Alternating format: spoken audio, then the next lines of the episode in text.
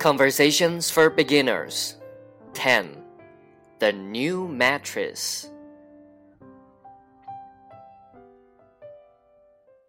We need a new mattress.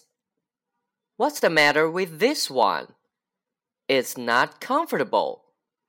It seems fine to me. I toss and turn all night. You should stop drinking coffee. Look at these marks on my arms. What are they? They are bites. Did the cat bite you? No, the bed bugs in that mattress bit me. Okay, let's get a new mattress.